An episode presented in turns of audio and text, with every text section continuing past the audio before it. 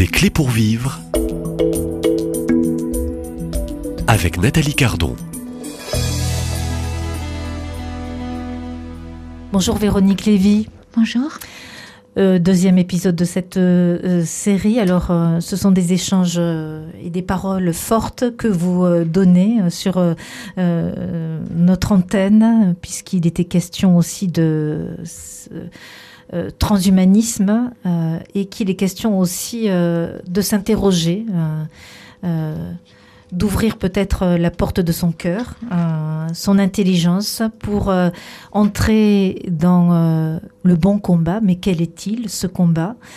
Comment aborder aussi cette question, ce positionnement aussi de, de, la question aussi du martyr Voulons-nous, acceptons-nous aussi de défendre la vérité et de quelle vérité parlons-nous Défendre le plus fragile, le plus petit, vous l'avez dit, vous l'avez répété au cours de nombreux entretiens, euh, cet être mm. qui vient à la vie, ce petit embryon, c'est le grand combat. Sommes-nous aujourd'hui euh, fidèles dans ce combat, Véronique Lévy. Euh, Réveillons-nous. Comment réveiller, je dirais, une population qui semble parfois ou dans l'ignorance, ou dans la tiédeur, ou endormie eh bien, euh, comment devenir gardien du plus fragile? Eh bien, il faudrait peut-être lire certaines encycliques et certaines paroles de Jean-Paul II, par exemple, qui le 28 février 98 déclare devant l'Académie pontificale L'âme spirituelle créée par Dieu est le fondement de la dignité de l'être humain.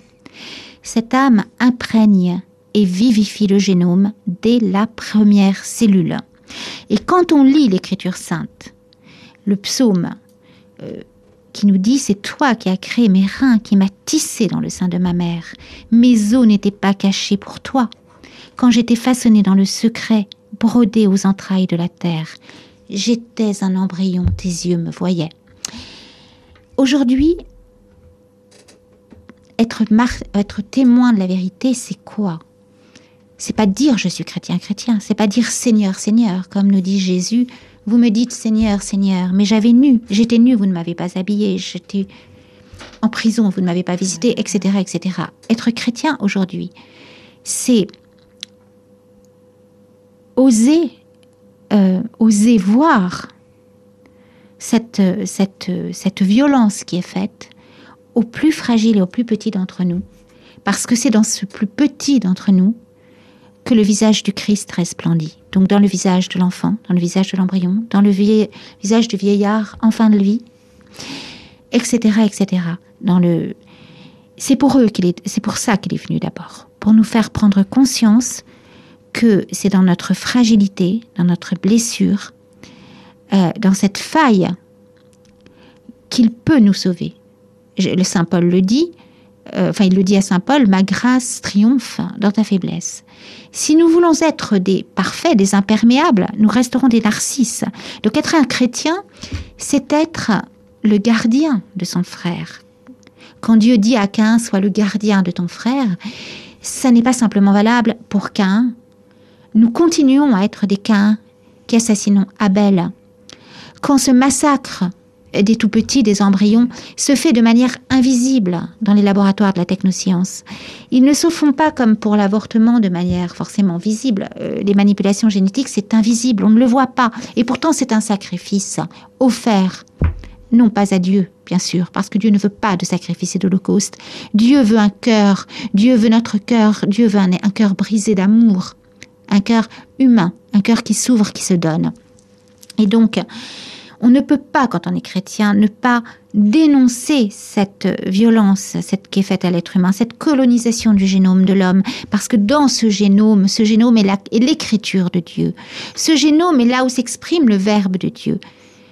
Euh, vous savez, il y a le professeur Lejeune qui disait une phrase magnifique euh, qui rappelle le début du prologue de Saint Jean. Et cette phrase, c'est la génétique humaine se résume à un credo élémentaire qui est celui-ci. Au commencement, il y a un message. Ce message est dans la vie. Ce message est la vie. Et si ce message est un message humain, alors cette vie est une vie humaine. Il parlait de l'embryon. Ça veut dire que ça n'est pas un hasard, que chaque génome est unique et que ce génome, c'est un mot du Verbe de Dieu. Voyez? Le Verbe de Dieu, c'est aussi nos génomes, nos génomes, c'est son écriture, c'est chacun de nous donc je dirais l'écriture, l'empreinte de Dieu est terriblement attaquée. Voilà. C'est je dirais une bombe nucléaire qui tombe sur ce génome. Absolument. À travers les génomes qu'on détruit, qu'on distord, qu'on manipule, tout ça euh, pour soi-disant reculer les frontières de la maladie, de la mort, qui de toute façon, il ne faut pas se leurrer, ce sont des prétextes parce que comme je disais tout à l'heure, euh, l'édition du génome, c'est-à-dire la manipulation du génome avec l'outil des ciseaux génétiques qu'on appelle CRISPR-Cas9, bah, ces traitements sont extrêmement chers. Un notamment contre le cancer, j'ai lu dernièrement qu'il était de l'ordre de 400 000 euros. Qui va pouvoir s'offrir ça? Et en plus, ça n'est même pas pour l'instant, euh, comment dire, euh, enfin, euh, positif. Enfin, on n'a pas réussi. Le, cancer n'a pas été vaincu par, par cela. Donc aujourd'hui, je crois que la seule manière de vaincre la mort, entre guillemets, c'est de vivre et c'est d'aimer. Jésus a déjà vaincu la mort. Pourquoi nous n'y croyons pas? C'est parce que nous n'y croyons plus.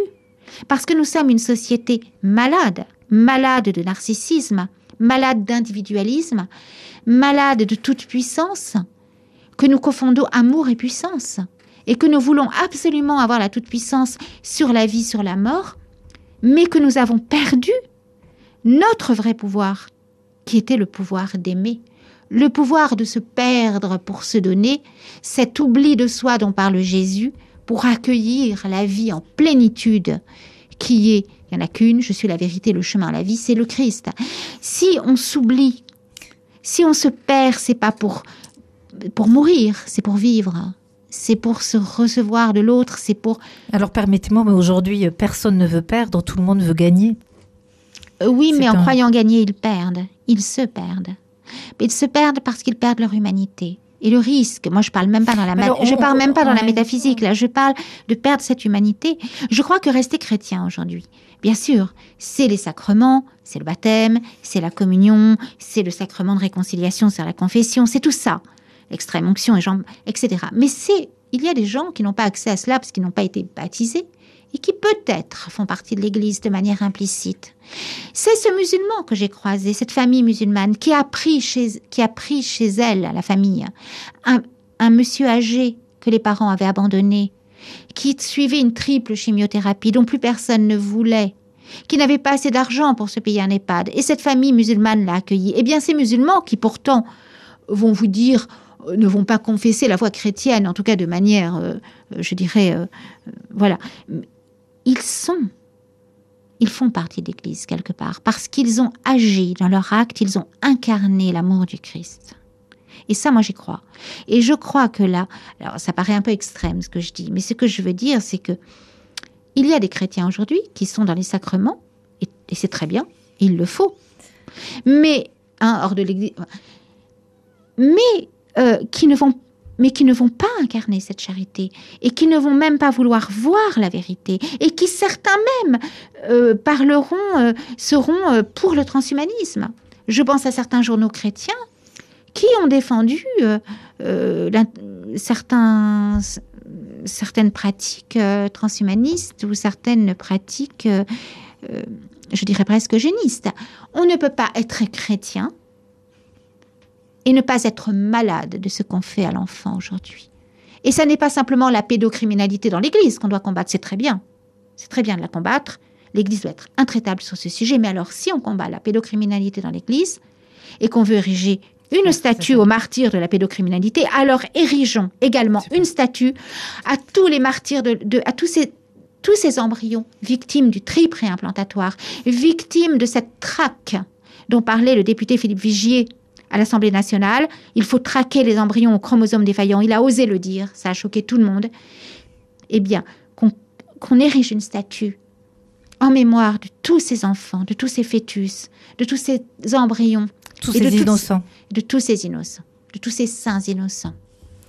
Alors, euh, serons-nous, je dirais, euh, je dirais ces, ces, ces, ces, ces- ces hommes, ces femmes euh, qui se lèvent, non avec un cœur de pierre, car pour défendre, je dirais, le début de la vie, pour défendre euh, tous ces embryons, il faut, et je reprendrai presque le titre de votre dernier ouvrage, hein, il ne faut plus avoir un cœur de chair, mais un cœur, un cœur de pierre. un cœur de pierre, mais un cœur de chair. Voilà, tout à fait. Voilà, tout à fait. Véronique Lévy, on, on vous retrouve dès demain à, à la même heure et merci.